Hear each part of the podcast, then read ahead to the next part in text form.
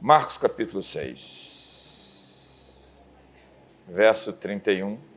A Santa Ceia é marcada por a ideia de uma festa de amor, de amor não é promiscuidade, amor não é sexo. Amor é sacrifício, amor é entrega, amor é atropelar o seu ego e fazer o que é certo. Eu estou com essa mensagem bem forte dentro de mim. Eu não sei se eu vou conseguir entregá-la inteira hoje, porque eu tenho uma ceia para ministrar. E eu quero terminar antes da meia-noite. Tem gente que já está assustada. Fica calmo, fica calmo. Mas essa é uma mensagem muito séria. Ela é crítica. Para nós que estamos vivendo agora, nesse tempo. Essa é a mensagem do hoje. A palavra do agora. Deus tem uma palavra para o agora. Pode ter muitos textos na Bíblia que são textos para uma estação, mas esse texto de hoje é uma mensagem para você atualmente. Você tem que aprender o que nós vamos ensinar hoje. Então, diz a Bíblia, e ele lhes disse: Vinde repousar um pouco, vinde descansar um pouco a parte num lugar deserto, porque eles não tinham tempo nem para comer, visto serem numerosos os que iam e que vinham. Procure na Bíblia Jesus no último sábado da sua vida antes da crucificação. Você não vai encontrá-lo. Onde ele estava? O que tem em comum Abraão, Moisés, Davi e Elias? O que esses homens têm em comum? Eles foram vencidos pelo estresse. Eles foram vencidos pelo cansaço. Os maiores homens da Bíblia foram vencidos pelo cansaço. Abraão disse para Deus: Como eu vou ser pai de muitas nações se o único descendente que existe aqui é Eliezer? E ele nem é de fato um filho com o meu DNA. Abraão estava tão ansioso por ver a promessa cumprir que ele deu uma mãozinha para a promessa acontecer. E quando a gente tenta ajudar a Deus para fazer o cumprir o que ele nos prometeu, nós estamos operando na carne. Nós não estamos descansando. Foi o que aconteceu com Moisés, que ficou irritado e jogou as tábuas da lei no chão. Deus disse: tudo bem, foi muito zelo, eu compreendo você. O povo estava adorando o bezerro de ouro. Ok. Mas depois ele pega a vara e fere a rocha duas vezes, quando Deus disse para ele falar a pedra. Deus disse: Moisés, você se irritou, você se irou, você bateu na rocha duas vezes e por conta disso você não vai entrar na terra prometida. O seu estresse, o seu cansaço te tirou da terra da promessa. O que dizer de Elias, que venceu os profetas de Baal, os 450 profetas do poste ídolo, e ouviu uma ameaça de uma mulher, uma feiticeira, uma bruxa, chamada Jezabel, e ficou aterrorizado, com medo, dentro de uma caverna, pedindo para morrer, e teve que ir embora antes do jogo acabar. Ele foi para o vestiário, foi substituído no meio do jogo, porque estava cansado, pedindo a morte. O profeta Elias estava cansado.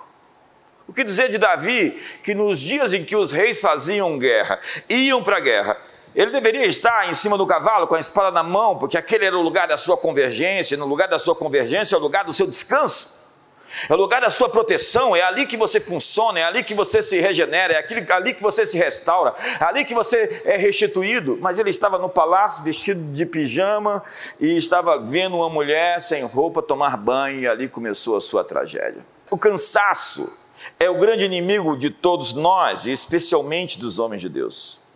Deus sempre trabalha em ciclos. O sonho de Faraó, que José interpretou, tinha dois ciclos: um ciclo de sete anos de prosperidade e um ciclo de sete anos de fome, de necessidade, de escassez. Então José disse a Faraó: pegue os sete anos de prosperidade, junte tudo que você puder e sirva os outros sete anos o mundo com a riqueza que você conseguiu ajuntar nesses primeiros sete. Jacó trabalhou para Labão durante dois ciclos pelos seus, pelas suas esposas. Trabalhou sete anos por Lia, sete anos por Raquel, e depois mais seis anos se passaram, era o ano sabático, e ele tomou uma atitude. Diz a Bíblia 20 anos permaneci em tua casa, dizendo ir a Labão.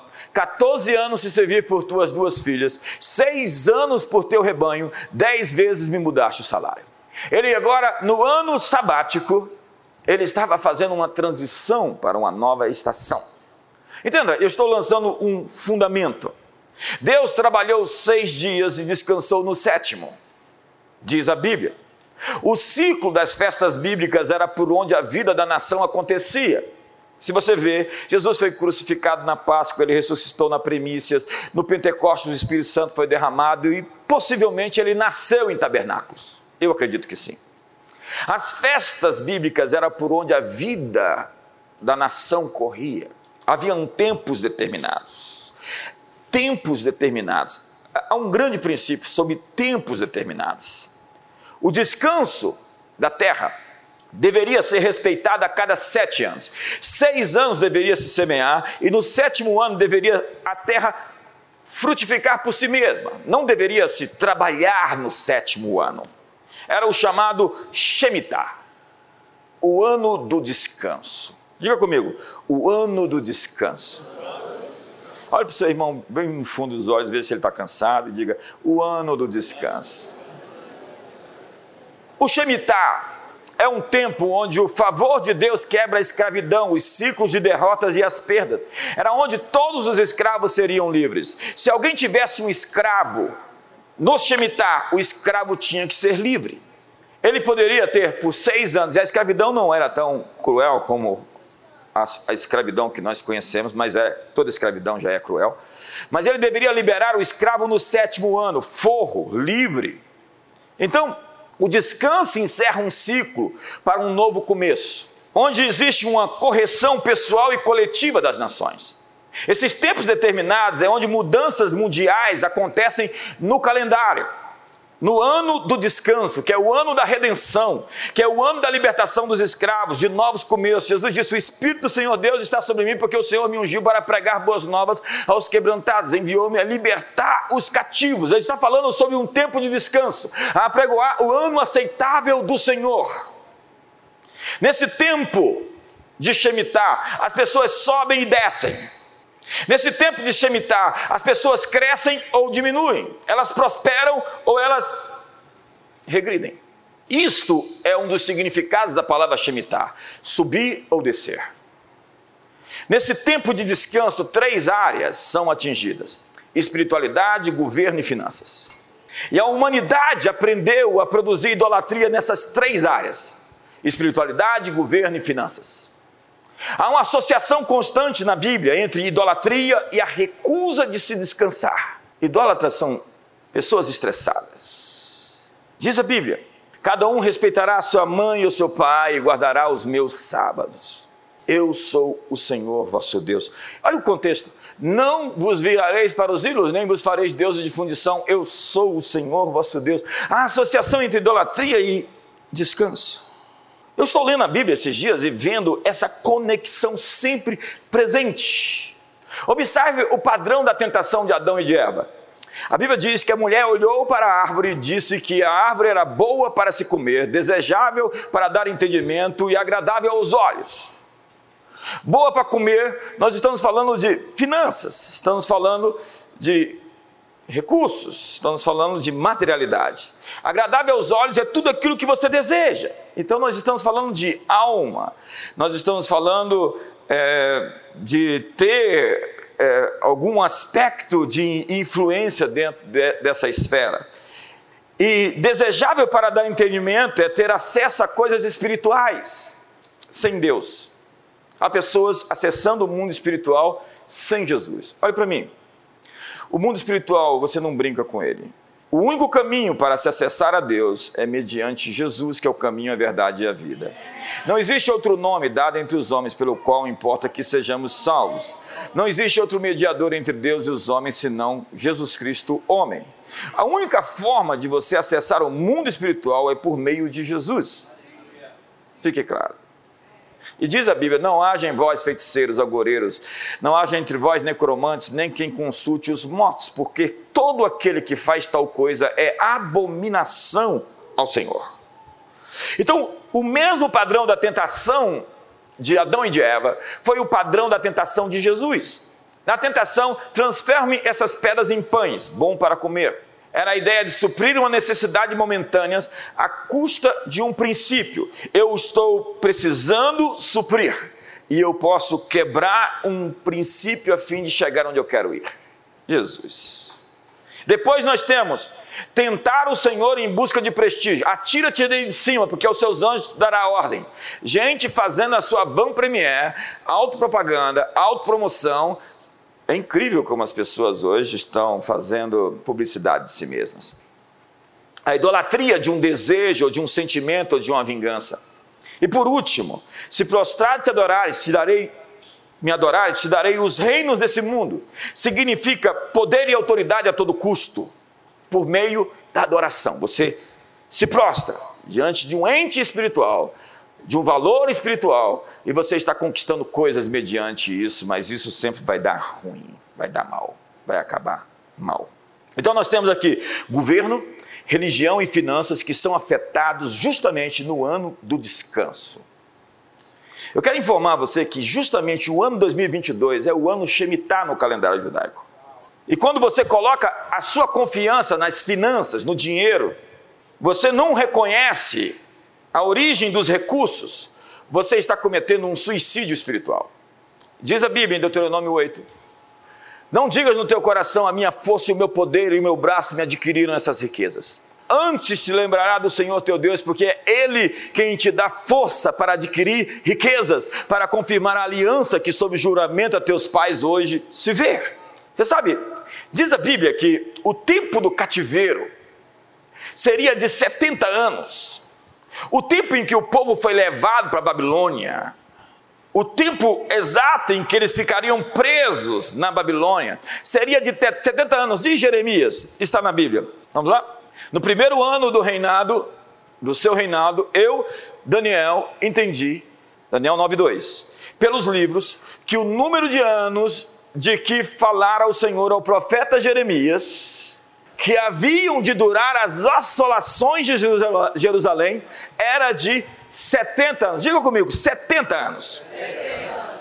Por que Daniel chegou a essa conclusão? Onde ele tirou esse texto de que Jeremias havia falado de que o cativeiro seria de 70 anos e por quê? Dez ciclos de sete anos o cativeiro da Babilônia. Por quê? Durante 70 anos sabáticos, eles não obedeceram à lei do descanso e Deus disse: os anos que vocês não descansaram, vocês serão escravos. 70 anos. Vamos ler o texto de Jeremias. Eu li esse texto esses dias, foi uma experiência incrível. Assim me disse o Senhor: Vai e ponte a porta dos filhos do teu povo, pela qual entre e saem os reis de Judá, como também a todas as portas de Jerusalém. E diz-lhes: Ouvi a palavra do Senhor, ao reis de Judá, e todo o povo de Judá, e todos os moradores de Jerusalém que entrais por essas portas. Assim diz o Senhor: guardai-vos por amor da vossa alma. Não carregueis cargas no dia do sábado, nem a introduzais pelas portas de Jerusalém. Não tireis cargas de vossa casa no dia de sábado, nem façais obra alguma antes. Santificai o dia de sábado, como ordenei aos vossos pais mas não atenderam, não inclinaram os ouvidos, antes endureceram a cerviz para não me ouvirem, para não receberem disciplina. Se deveras me ouvirdes, diz o Senhor, não introduzindo cargas pelas portas da cidade no dia de sábado, e santificados no dia de sábado, não fazendo nele obra alguma, então pelas portas dessa cidade entrariam, entrarão reis e príncipes e se assentarão no trono de Davi, andando em carros e montados em cavalos, eles e seus príncipes, os homens de Judá, os moradores de Jerusalém, e essa cidade será para sempre habitada. Virão das cidades de Judá e dos contornos de Jerusalém, da terra de Benjamim, das planícies, das montanhas e do sul, trazendo holocaustos, sacrifícios, ofertas de manjares e incenso, oferecendo igualmente sacrifícios de ações de graças na casa do Senhor. Mas se não me ouvirdes, e por isso não santificardes o dia de sábado, e carregardes alguma carga, quando entrardes pelas portas de Jerusalém no dia de sábado, então acenderei fogo nas suas portas, a qual consumirá os palácios de Jerusalém, e não se apagará. E você pode ler o livro de Jeremias e você vai ver que a questão que Deus estava dizendo é que eles ficaram cansados, eles não obedeceram o mandamento do descanso, e isso trouxe idolatria, eles ficaram vendidos, entregues E o juízo veio a Israel porque eles não guardaram o descanso da terra. Vocês não deixaram a terra descansar por 70 anos. 70 anos então será o tempo do cativeiro. E é um padrão histórico no mundo onde crises financeiras e períodos de prosperidade acontecem de sete em sete anos. Eu poderia mostrar isso mais extensivamente, mas vou ser resumido com você. Primeiro, em 1930, nós tivemos a Grande Depressão dos Estados Unidos, 29 e 30. Em 1937, nós tivemos a Conferência de Munique, que foi a abertura para aquilo que veio a ser posteriormente a Primeira Guerra, a Segunda Guerra Mundial. Em 1945, acabou sete anos e terminou a guerra com as tropas aliadas desfilando vitoriosas. Em 1972/73 foi a crise do petróleo, a inflação e a guerra do Vietnã tinha tido os Estados Unidos como perdedor. No ano 2000/2021 foi o estouro da bolha das empresas da internet. E no 11 de setembro você sabe o que aconteceu. Isso em 2001. Sete anos depois, nós tivemos o estouro da bolha imobiliária, onde o índice Dow Jones teve queda de 777 pontos. Deus estava visitando a ganância e a avareza das pessoas. De ciclos em ciclos, Deus vem para visitar. O rei vem ao campo, diz a Bíblia, no mês de Elu, e ele vem avaliar as nossas obras. E ele vem saber se nós estamos agindo corretamente para nos recompensar ou agindo equivocadamente para nos punir. Deus vem fazer acertos na terra, Ele é o rei da terra. Então Ele vem colocar ordem no mundo. E Ele diz: descanse e confie. Ei, você está solteiro? Descanse e confie. Ei, você está com pouco dinheiro? Descanse e confie. Ei, você está com muito dinheiro? Descanse e confie. E o texto diz: Porque assim diz o Senhor, Deus, o Santo de Israel: em vos converterdes e em sossegardes está a vossa salvação. Na tranquilidade e na confiança a vossa força. Mas vocês não quiseram. Deus disse a eles para confiar e descansar. Nós podemos descansar na promessa que nos foi feita ou podemos fazer filhos na carne. Vamos fazer na carne, vamos fazer no braço, vamos fazer fluir o que não quer fluir, vamos arrombar as portas, vamos manipular, vamos controlar. Nós podemos ter a provisão de Deus no seu tempo, ou podemos transformar pedras em pães, nós podemos esperar os anjos nos servir, ou podemos fazer mágica para conseguir o que queremos. Nós podemos esperar a sucessão profética, ou nós podemos tomar a recompensa da cura de Naamã, como fez Geazi, que foi pegar o que não era seu e pegou a lepra de Naamã sobre si. Ele era um sucessor da cadeia profética. Nós temos Elias, nós temos Eliseu, e agora vamos ter quem? Ninguém, porque ele lançou mão do que não era seu e o seu DNA se comprometeu. Ele não estava no descanso de Deus, ele não estava na espera de Deus, ele não estava na confiança de Deus, sabendo que no tempo certo Deus honra aqueles que nele aguardam. Ó, oh, se fendesses os céus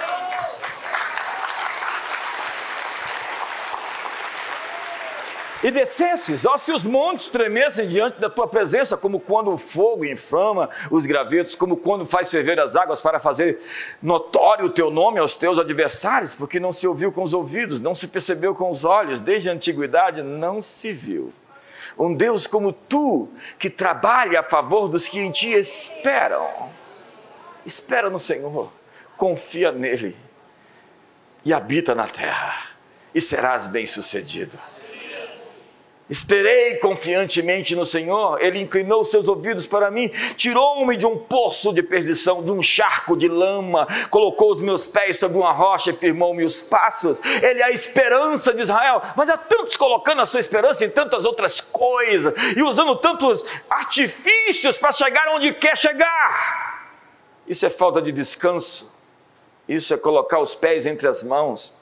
Isso é a ansiedade que vai roubar de você as melhores coisas.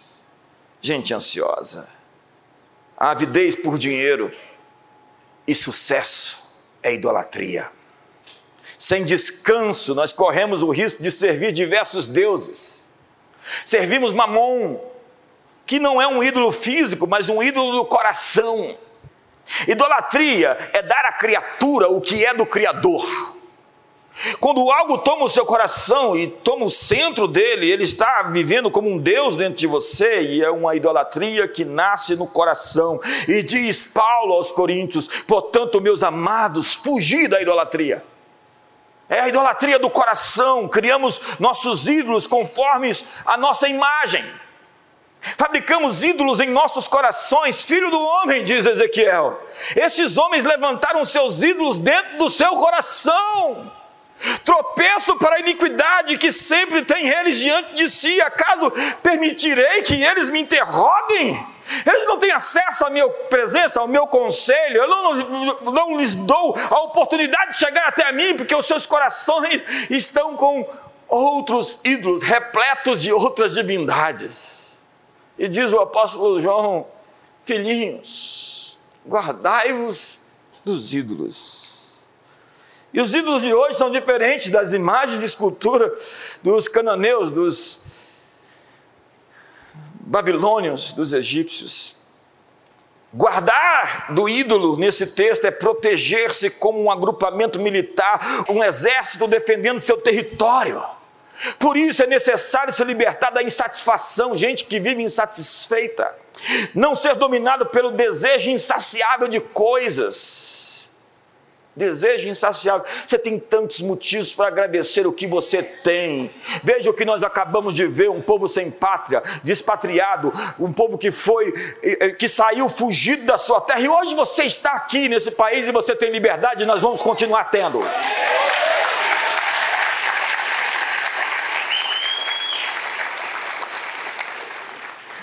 a idolatria surge da incapacidade de romper os ciclos. Então você dá uma volta e você começa a entrar no cinismo. Você não consegue romper aquele limite e você se entrega.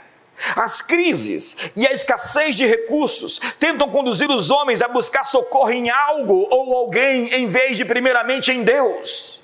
O Dr. George Otis Jr. fez um documentário incrível sobre a construção das fortalezas espirituais no mundo. Ele disse que as pessoas migraram das terras e chegaram às montanhas e tiveram limites atingidos nas suas vidas, então clamaram às divindades a fim de que elas os socorressem, e assim elas fizeram pactos, alianças por gerações com esses deuses que são transmitidos através das festas sagradas, que são comemoradas de geração em geração, ano após ano, pelos seus descendentes, que é o realinhamento da sua prole, da sua descendência com as entidades que foram invocadas no momento limite que eles viveram, porque eles não conseguiram adorar o Criador, mas adoraram a criatura. Então nasceram os deuses do sol, da lua, das montanhas e as entidades todas de todos os panteões.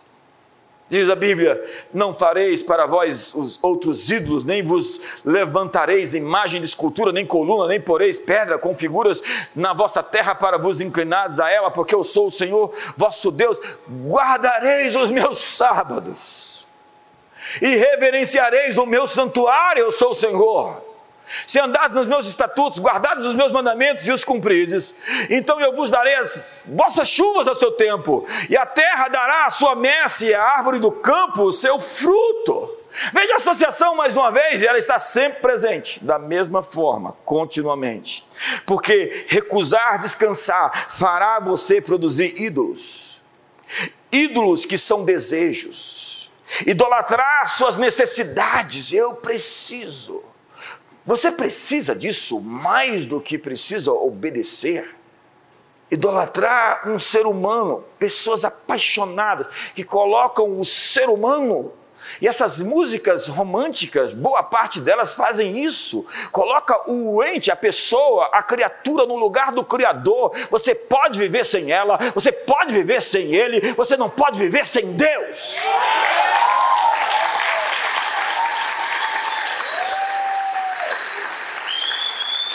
Então diga para ela: é muito bom estar com você. Eu de fato te amo, me sacrifico por você, mas você não é a razão da minha vida.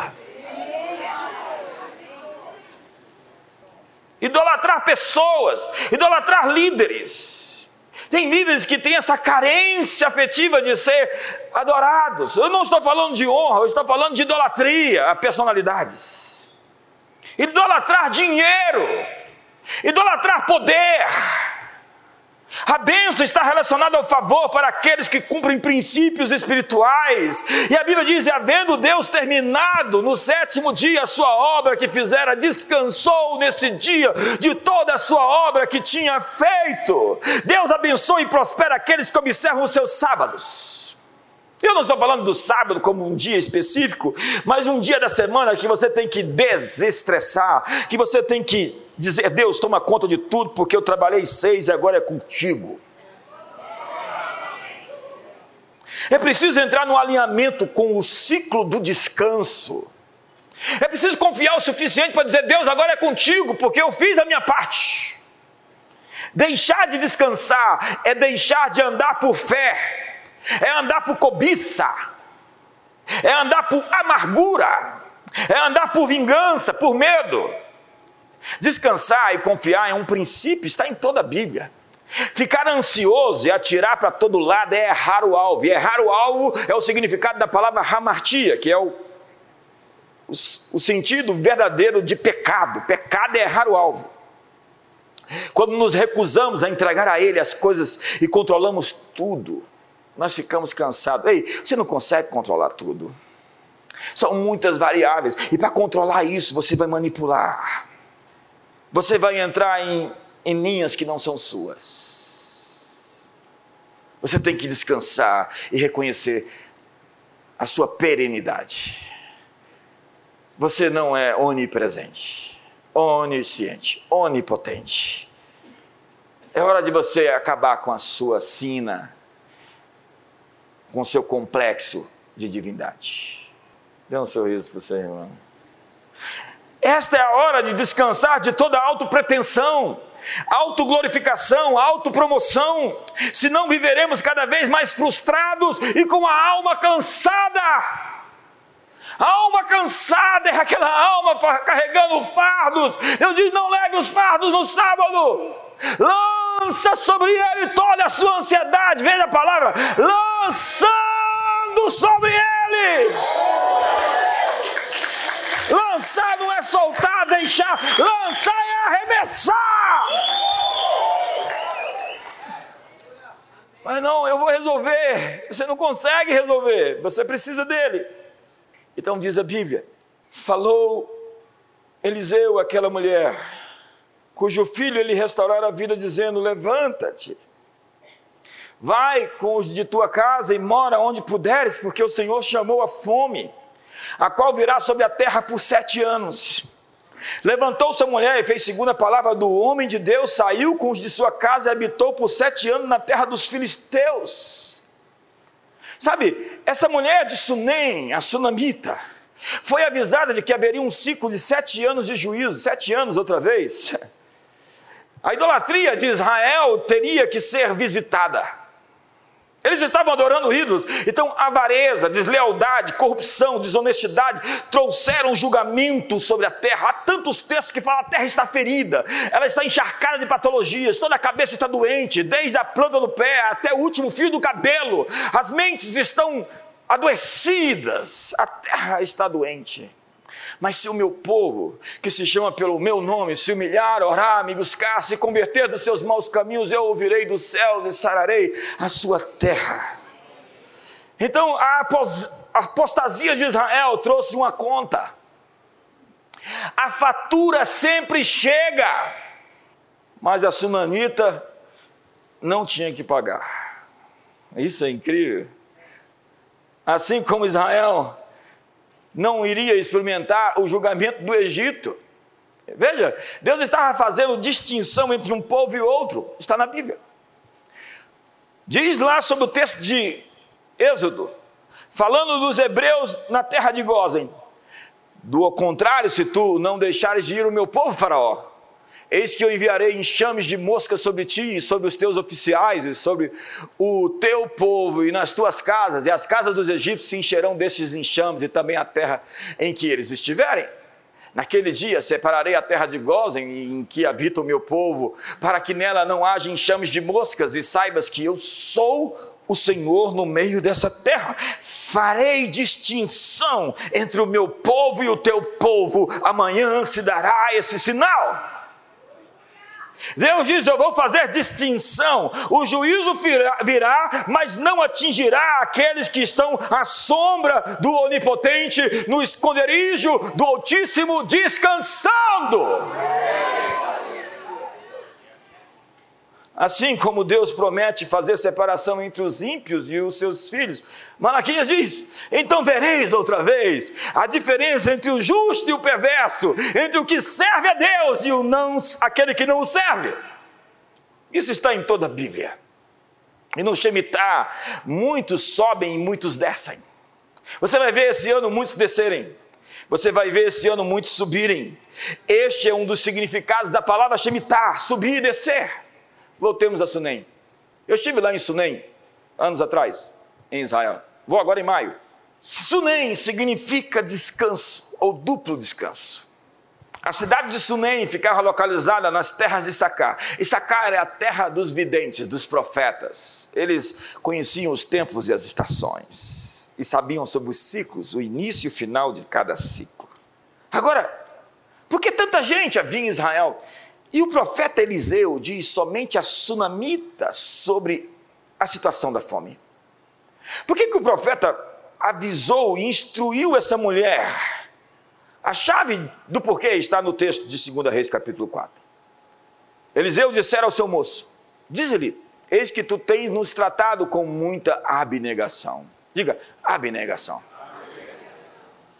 Que se há de fazer por ti?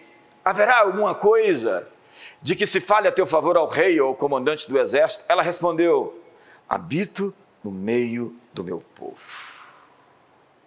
Ela tinha construído uma casa, um quarto para o profeta passar por ali e hospedar-se todas as vezes que ele fosse por ali. Ela tinha abrigado um homem de Deus, um verdadeiro homem de Deus. E o homem de Deus diz: Eu quero fazer algo porque ela me fez algo. Ela me deu a oportunidade de abençoá-la ela tem uma bênção com causa. Se existe a maldição sem causa não se cumpre, a bênção com causa se cumpre. Amém. Então ela me deu um motivo para abençoá-la. E o profeta liberou uma palavra sobre um filho e o filho nasceu, você conhece. Mas a palavra que ele usa, tu tens nos tratado com abnegação, significa estar disposto ao sacrifício para que a vontade de Deus se estabeleça. Abnegação é justamente esse espírito despretensioso, questionada sobre o que queria, sua resposta foi: habito no meio do meu povo. Ela teve com o profeta uma relação livre, sem trocas. Mas quando o menino nasceu, que havia sido profetizado pelo profeta, e depois no campo sofreu uma insolação, não sei do que morreu, ela foi até o profeta porque ela tinha um crédito em conta para sacar o seu cheque.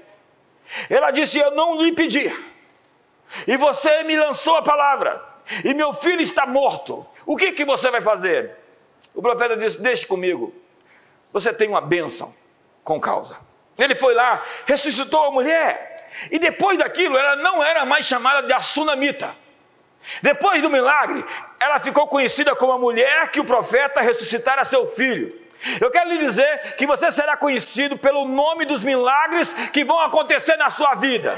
As pessoas vão dizer: aquele ali é aquele que superou, que soltou, que se ergueu, que se levantou, é aquele que foi curado, é aquele que foi liberto, é aquele que foi livre, é aquele que foi transformado, é aquele que foi abençoado, é aquele que está vivendo poderosamente. Então, Falou Eliseu àquela mulher, olha o nome, a mulher agora é, cujo filho ele restaurará a vida, dizendo: Levanta-te, vai com os da tua casa e mora onde puderes, porque o Senhor chamou a fome, a qual virá sobre a terra por sete anos. Então a vida gira, e muita água rola por debaixo da ponte, e é hora da mulher voltar. Então ela chega e encontra a sua terra ocupada por outros moradores. E ela vai justamente no timing, no tempo certo. E a Bíblia diz: vamos lá, deixa a Bíblia falar. Ao cabo de sete anos, a mulher voltou da terra dos filisteus e saiu a clamar ao rei pela sua casa e pelas suas terras. E no exato momento, no exato, na, na exata bate-hora, no exato bate-canal, uma janela Cairó se abriu. Ora, o rei falava a Geazi, moço do homem de Deus, dizendo: Conte-me, peço todas as grandes obras que Eliseu tem feito.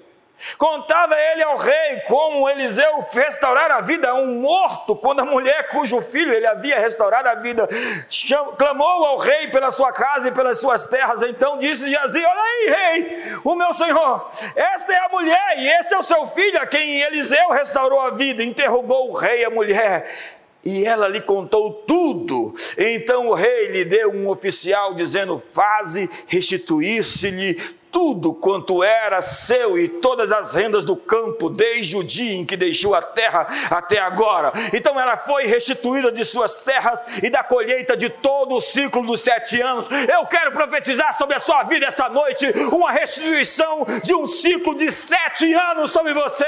As coisas perdidas nos últimos sete anos virão até você te encontrar neste ano de descanso, nesse ano Shemitah. Me ajuda!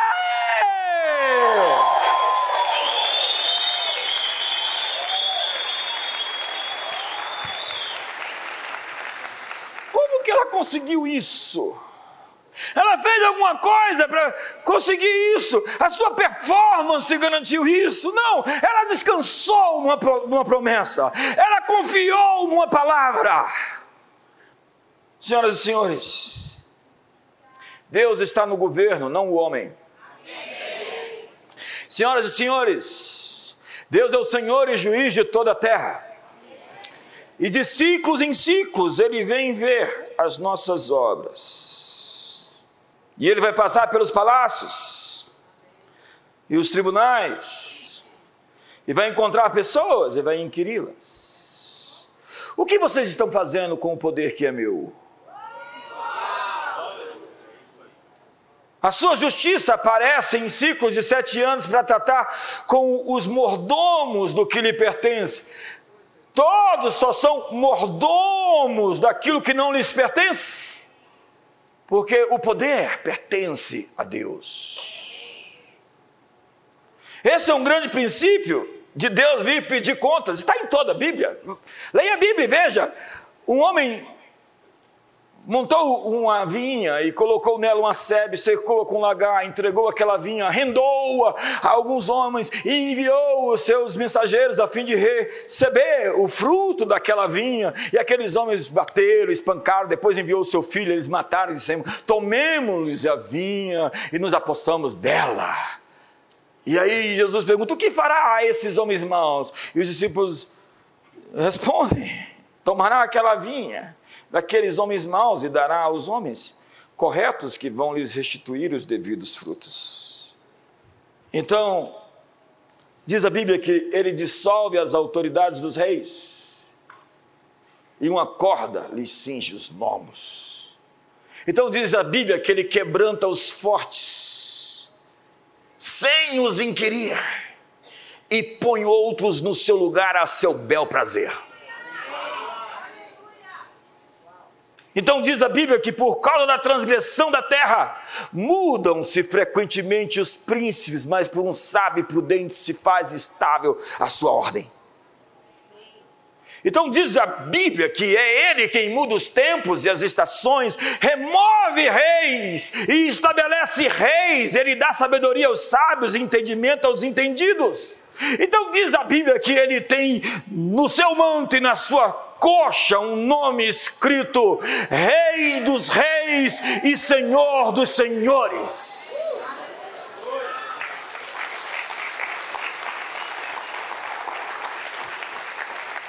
Todo líder tinha que repousar sobre ele, um lugar para extravasar um lugar para reclinar a sua cabeça, um lugar para descansar. Eu tenho visto líderes enlouquecer. O poder enlouquece pessoas.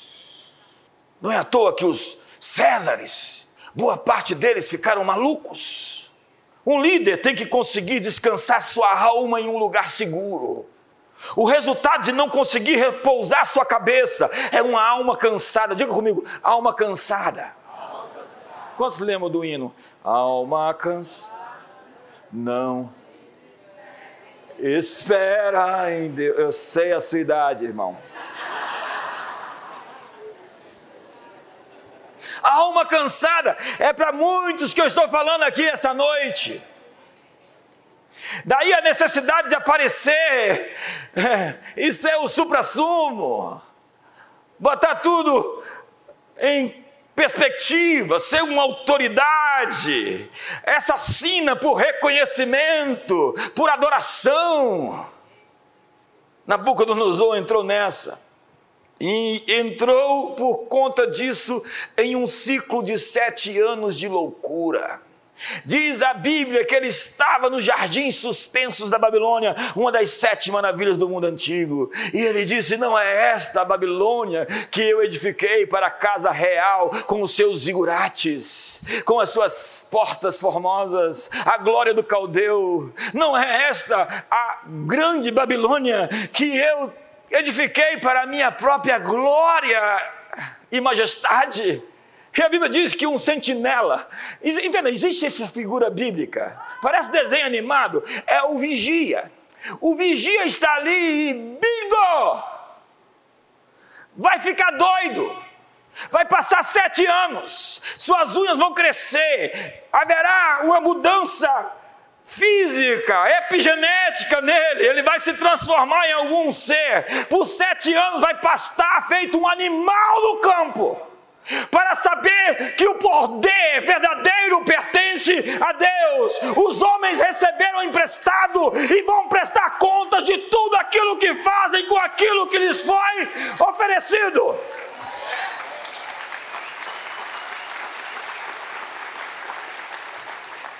Então, está o texto em, Daniel capítulo 4. Eu não vou ler, eu vou ler. Ao cabo de 12 meses, passeando sobre o palácio real, a cidade da Babilônia. Obrigado pela ajuda. Falou e disse o rei: Não é essa grande Babilônia que eu edifiquei para a casa real com o meu grandioso poder e para a glória da minha majestade? Falava ainda o rei e desceu uma voz do céu: A ti se diz, ó rei Nabucodonosor, já passou de ti o seu reino. Serás expulso dentre os homens e a tua morada será com os animais do campo e farto. Comer ervas como os bois e passar-se-ão sete tempos por cima de ti até que aprendas o Altíssimo tem domínio sobre o reino dos homens e o dá a quem quiser.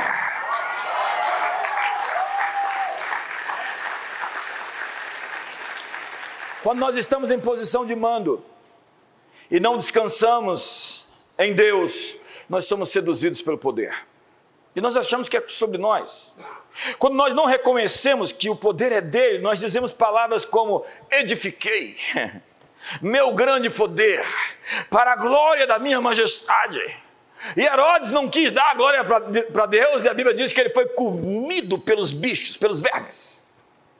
Então diz os Salmos: se o Senhor não edificar a casa, em vão trabalham os que a edificam.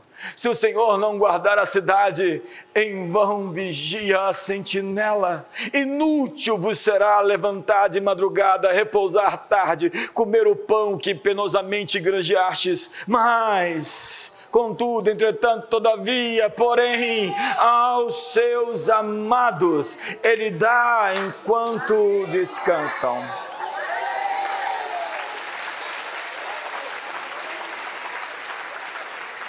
Então, enquanto você estiver dormindo essa noite, Deus vai estar agindo por você. Enquanto você estiver descansando esses dias, Deus vai estar operando onde você não pode operar, vai estar indo onde você não pode ir. O que habita no esconderijo do Altíssimo, a sombra do Onipotente.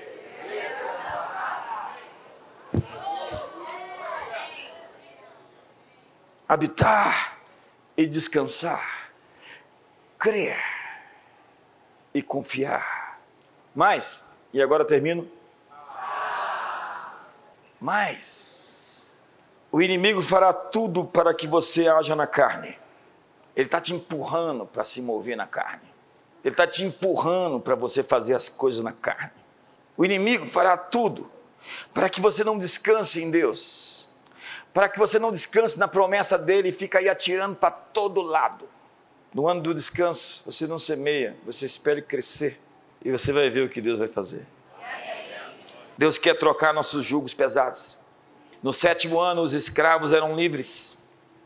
E a Bíblia diz: se o filho vos libertar, verdadeiramente sereis livres. Diga: Jesus me libertou, e eu sou livre. Diga: Ele é o libertador da minha alma. Refrigera minha alma por amor do teu nome. Guia-me mansamente às águas de descanso, às águas tranquilas. No final de cada ciclo, ele vem para romper com as algemas ocultas em nossas emoções.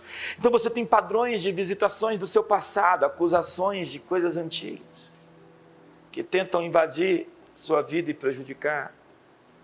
Coisas, contas faturas que já foram pagas. Então, há pessoas aqui arrastando suas correntes. Gente que por onde passa está arrastando correntes. Prisões emocionais, prisões espirituais, prisões financeiras, avidez, o desejo de ter, o afã de possuir. Louco, essa noite pedirão a tua alma e o que tu tens preparado para quem será? Você precisa descansar. Descansar da necessidade de aparecer. Descansar da necessidade de ser alguém. Descansar da necessidade de ser amado, ser aceito, parecer forte, ser espiritual. Essa fachada cansa demais carregar. Cansa tentar aparecer, ser ou parecer, eis a questão. O jugo da religião é muito difícil de carregar. Vestes cumpridas, exigências pesadas, exortações, punições. Assina do exortador, vigia, vigia, vigia. Ninguém pode ficar feliz perto de mim porque eu estou triste. O jugo de mamon é muito pesado. O afã de mais, mais, a necessidade de ganhar sempre, acumular, juntar. Eu tenho questionado pessoas: para que você quer mais? Você já pode viver o resto da sua vida sem precisar trabalhar. Para que você quer mais e mais e mais e mais? Certamente ele quer ser cobrado mais e mais e mais, porque vai dar conta de tudo. Foi o siderurgista Andrew Carnegie que tinha uma fortuna de 200 milhões de dólares aqui hoje, né? Seriam muito mais, ele era um dos homens mais ricos dos Estados Unidos, que ele descobriu, a ficha caiu, que ele ia morrer com um instante de dinheiro, ele disse, opa, eu vou para o inferno sem parada, e ele começou a distribuir tudo, dizendo, eu vou morrer quebrado, mas quero acertar as contas, porque o dinheiro não é simplesmente um benefício, é uma responsabilidade. Se Deus te deu dinheiro, Ele está dizendo: você é absolutamente responsável. Dá um sorriso para o irmão do seu lado. Fala assim: você quer mais dinheiro? Eu quero, pode vir, pode vir. Eu sei o que fazer com ele. Mas, senhoras e senhores, isso tudo adoece a alma. Isso tudo nos deixa muito cansados. Eu tinha mais para falar. Fiquemos de pé. Levante suas mãos hoje e sossegue. Sabe, uma das grandes mensagens que Deus me deu tempos atrás foi um salmo que tem sido um, um consolo para mim. Há tantos, né? Volta o teu sossego, ó minha alma. Volta o teu sossego. O diabo está te ameaçando, volta o teu sossego. Você está vendo um futuro diferente, você está com medo. Volta o teu sossego. O diabo está te atacando, você tem ansiedades e perturbações. A Bíblia diz que um dos julgamentos sobre o povo, quando eles não descansavam, era vir um terror. Um terror. Eu vos afligirei com terror. E terror é um medo que você não consegue controlar, que te controla, que te tem pessoas com terrores noturnos, tem pessoas com síndromes de pânico, tem pessoas controladas por medos. Ei, olhe para mim.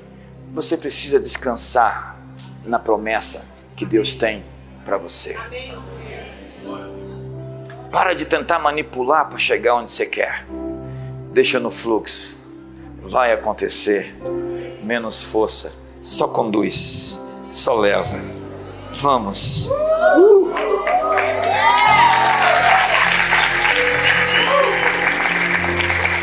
Não manipula. Você é diferente. Você é chamado para ter outra atitude. Você é esses que Deus vai fazer separação. Aquele ali eu trato de maneira especial. Ele é meu. Aquela terra, a praga não vai chegar nela. Eu vou fazer diferença entre a tua casa, Faraó, e a minha casa. Levante as suas mãos hoje. Levante as suas mãos, feche seus olhos e simplesmente se entregue. Simplesmente se renda. Para de lutar